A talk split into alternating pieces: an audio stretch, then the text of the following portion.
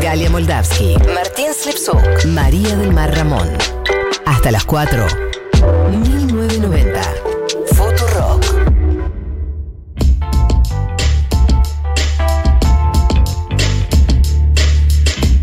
15 y 21 en este 1990 y estamos en condiciones de entrar en eh, la columna del día de la fecha con el querido, el único, el inigualable Juan Elman. Bienvenido, Juan, a 1990. Te extrañamos. Hola Gal, hola chiques, yo ustedes con la Mar, hola, hola Mari y Martín, son dos nombres raros para decir así juntos. Les Mares. ¿Cómo están? Claro. Todo bien, vos. Les Mares. Mare, como la serie que está de moda. Mare. Mare of ¿Sí? Ah, no, Ah, hay una serie de moda que se llama Ma- Mares. En realidad en inglés se llama Mare of Easttown, pero Mare. es Mare. ok. Se escribe Ah, Mare. no tenía ni idea. Bueno, La de igual- Kate Winslet. esa. Claro. No la vi. Ah, esa, la de La la, vi, la de vi. la polémica con la pancita. Ah, sí, la que Es- vio que no la misma, vi. Esa misma. Cancelado por. Cancelado por usar no sé Photoshop. cuándo. Esta semana me cancelé. bueno, chicos, eh, vamos a la columna de hoy, ¿les parece? Sí, Em, claro, Juan. Hoy les traigo un perfil de, de Pedro Castillo, el virtual próximo presidente de Perú. Digo virtual porque todavía no está confirmada en tanto su victoria, en tanto se está terminando de, de- de cerrar el proceso electoral con algunas impugnaciones por parte de Keiko Fujimori, pero yo creo que ya la semana que viene, si no la otra, eh, va a haber una confirmación oficial de esta victoria. Eh, si querés arranquemos, o si quieren arranquemos con, una escena que para mí es muy sintomática de, lo que representa Castillo, que es la noche de la primera vuelta, donde, donde él, gana la, primera vuelta con casi el 19% de los votos, un porcentaje muy bajo, pero, pero muy, muy peruano también todo, ¿no? Un escenario muy fragmentado.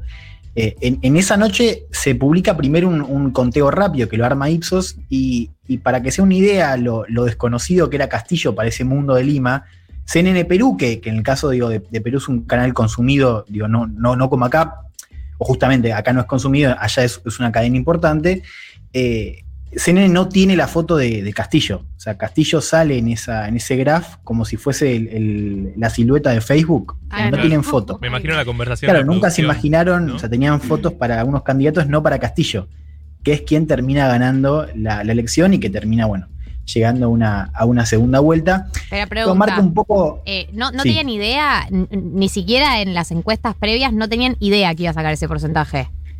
No, medía 5%, 5%, 4%, ¿no? Digo, ahí marcan dos cosas. Primero, es verdad que la última semana de campaña hay veda, con lo cual, digo, no se sabe si, si hubo un rebrote en, en la última semana. Yo me inclino más por lo segundo, que es que es, un electorado que no estaba siendo captado por las encuestas eh, con, con centro en Lima, ¿no? Que por supuesto captaban a todo el país, pero que de alguna manera pasó muy desapercibido eh, esta base social de, de Castillo y un tipo que no estaba en, en el radar de nadie, ni de los medios, ni el, el mundo político en Lima en general. De hecho, esto es un dato importante, Castillo gana la, la primera vuelta con casi el 19% y saca 5% en Lima. Es muy raro que un candidato vaya a la elección sacando 5% en la capital del país. Claro. Bueno, así entramos a, a este, a este candidato que, que les decía representa un, un fenómeno, estamos en presencia de un fenómeno rural del interior profundo del país, o sea, de- del interior más profundo de, de Perú.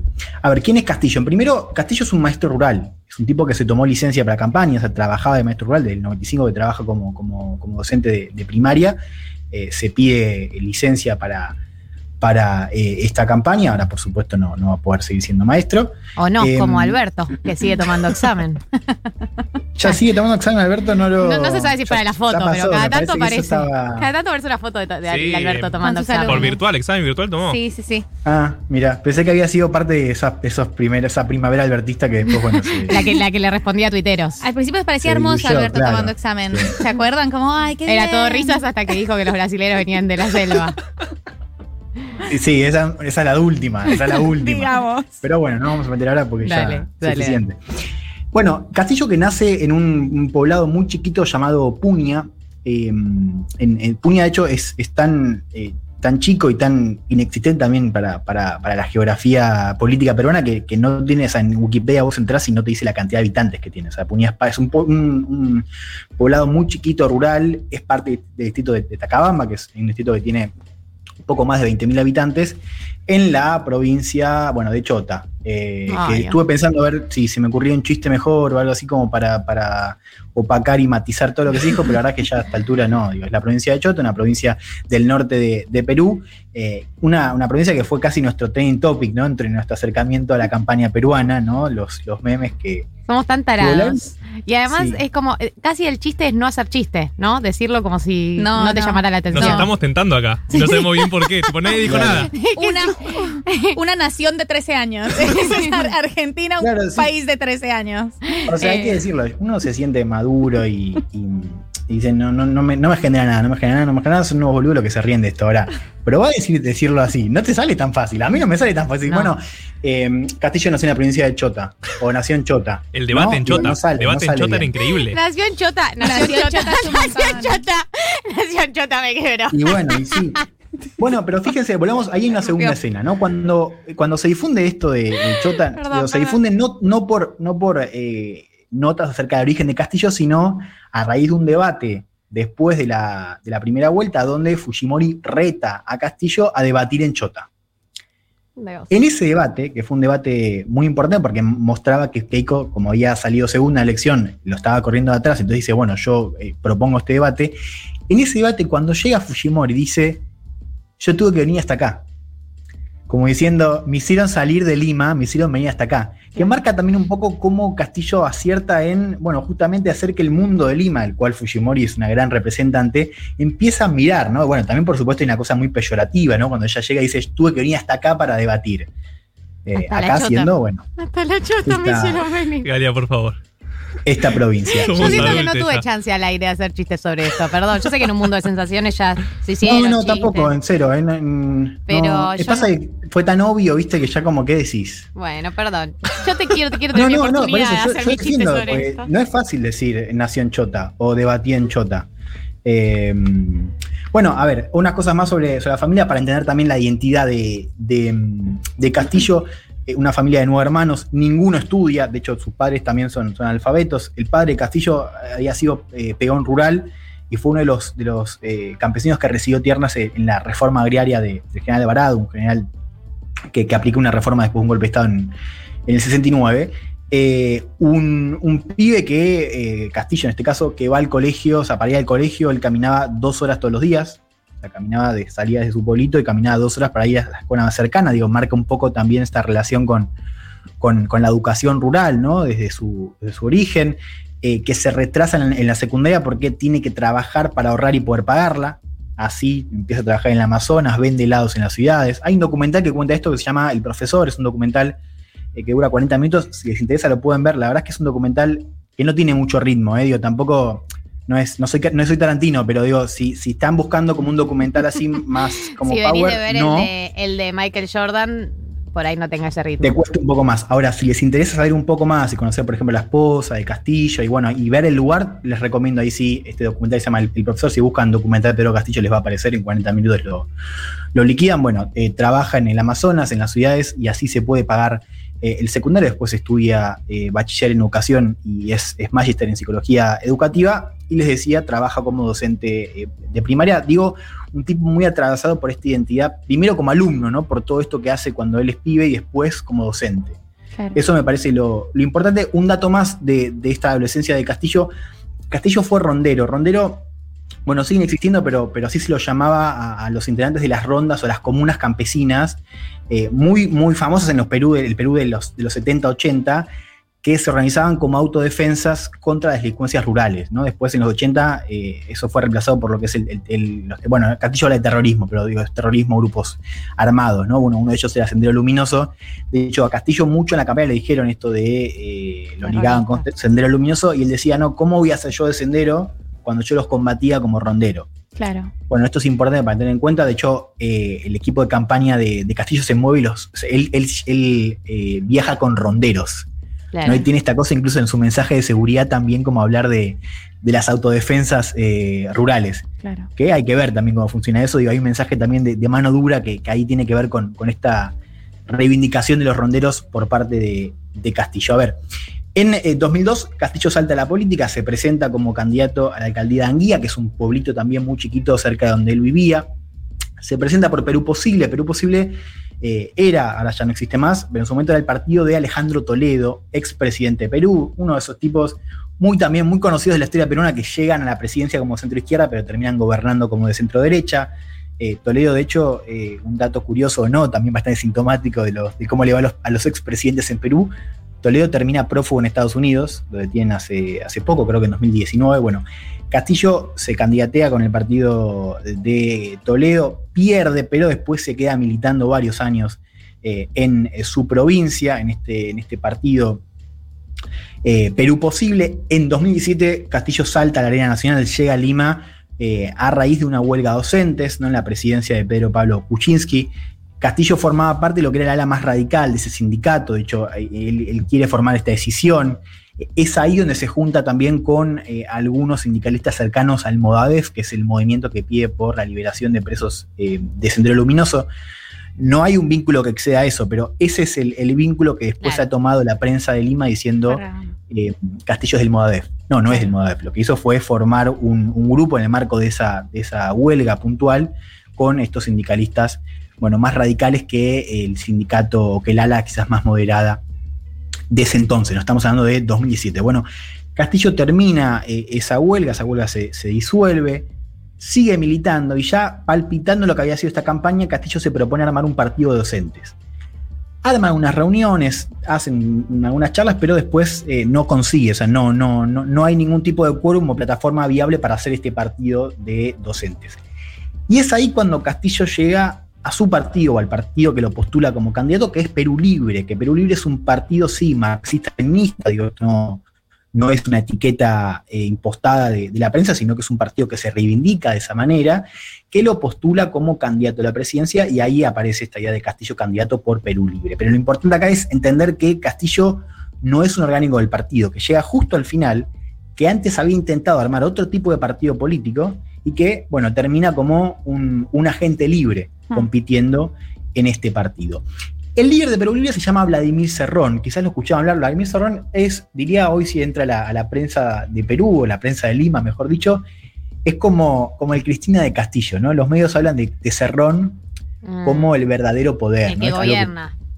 claro, el que va a gobernar, dicen. ¿Por qué? Bueno, porque Cerrón es el líder de, Perú Libre y se supone que tiene más control sobre la bancada eh, parlamentaria. Cerrón es marxista, tiene, manifiesta posiciones más duras que, que Castillo Castillo se intentó de todas maneras eh, distanciar y diferenciar de Cerrón durante toda la campaña. Él, ha dicho que Cerrón no va a ocupar ningún tipo de cargo en el gobierno.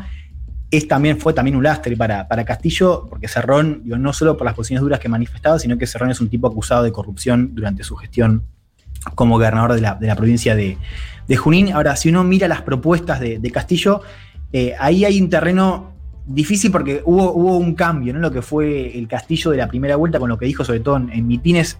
Esto también me parece importante señalarlo. Eh, yo les decía esto de, la frase de, Keiko, ¿no? De cómo había cambiado la campaña, cómo la había llevado al. cómo, cómo Castillo había acertado en sacar la campaña de Lima.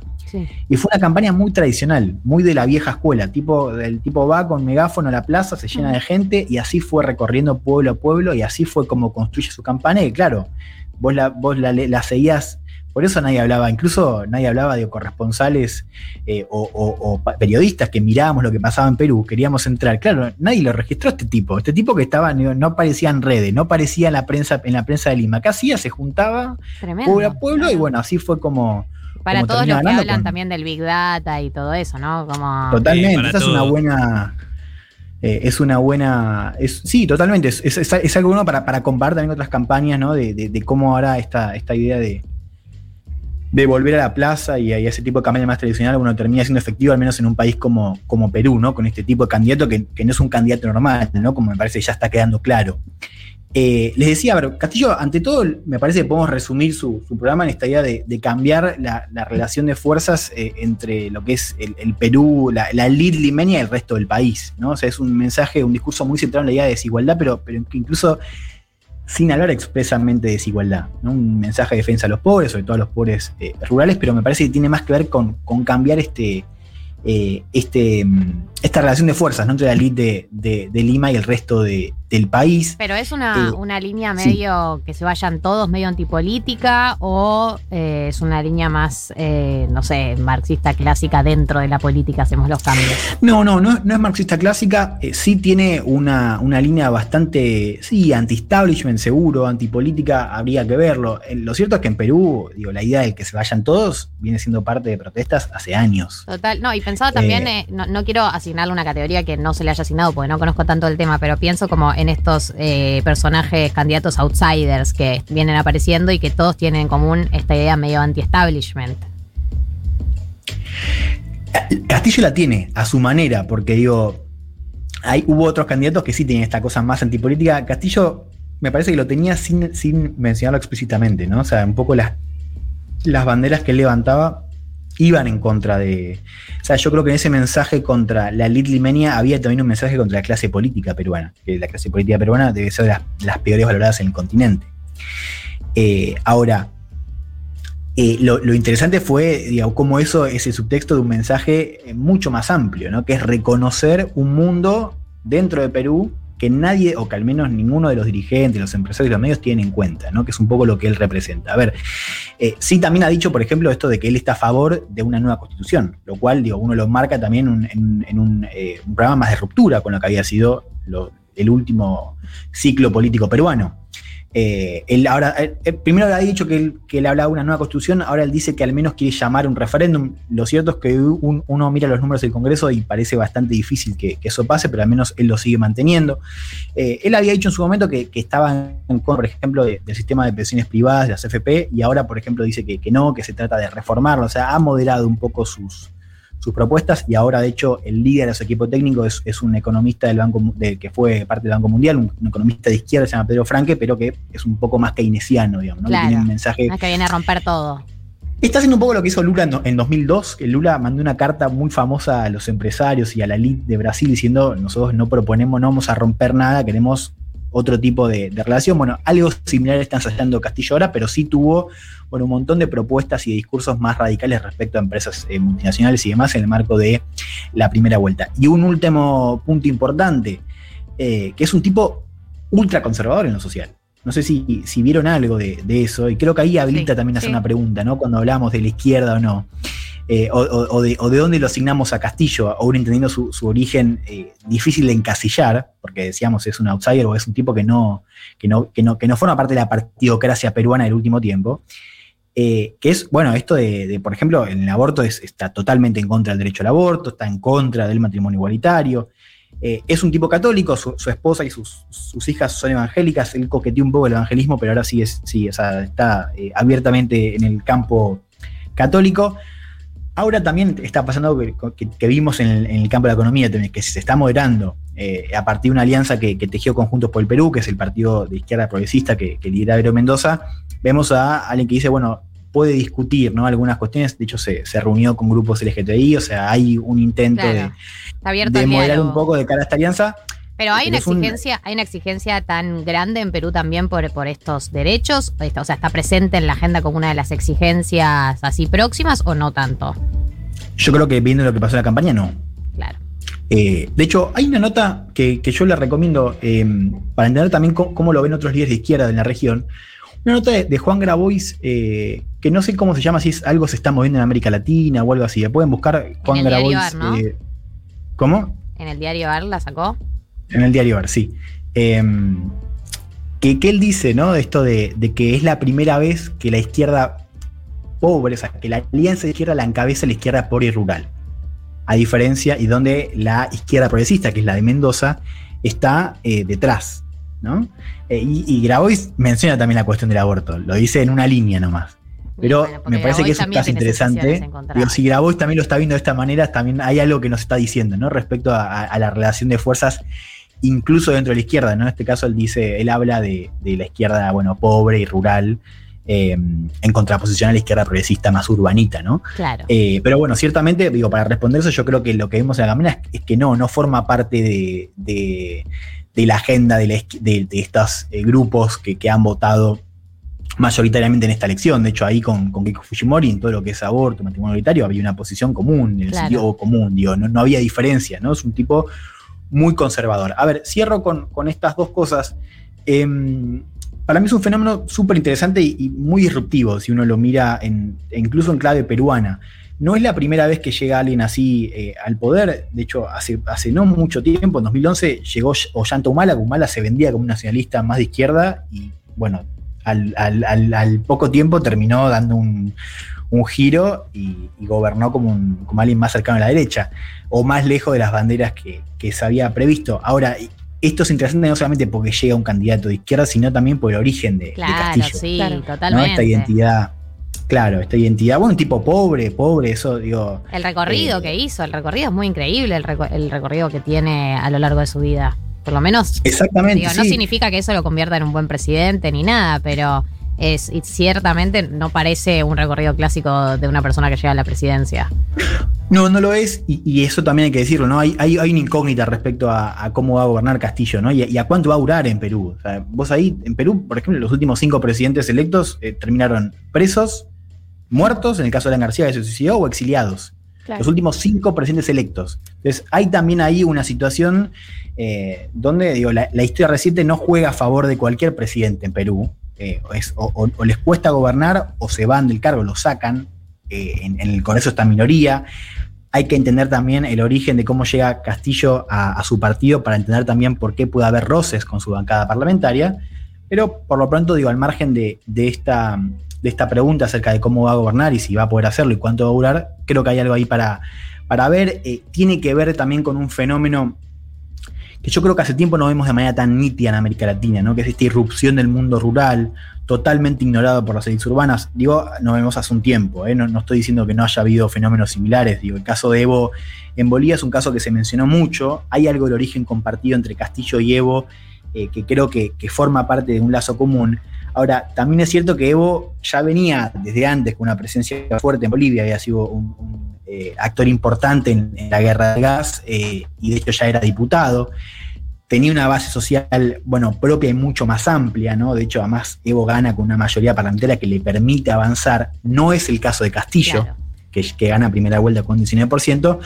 Ahora, al margen de la pregunta sobre cómo va a gobernar estas diferencias con otros líderes en América Latina que representaban una irrupción de un mundo ignorado, pero con una base social más, más fuerte, más, más consolidada, al margen de eso que tenemos que entender, eh, sin dudas es un presidente para seguir, ¿no? un, personaje para, para seguir.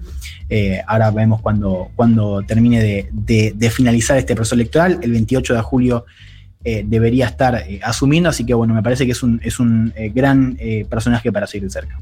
Excelente, Juan, la verdad, realmente no sabía tres cuartos de la información que trajiste hoy. Y Hicimos- eso que leí todo lo que tenés que saber sobre las elecciones de Perú, la nota de la BBC. Nota de la BBC obligada siempre. y Eh, aún así. Y son muy buenas notas veces. además. Son muy buenas, Muy son buenas. muy buenas. Hay alguien con criterio haciendo esas notas. Eh, Eh, pero no, sí, realmente. eh, ¿Es un barde? ¿Me estás bardeando el aire o...? No, todo lo Estoy contrario. jodiendo, estoy jodiendo. Estoy sensible y puedo joder Acá con nunca él. te vamos a cancelar, Juan. Estoy jodiendo, estoy, jodiendo, sí.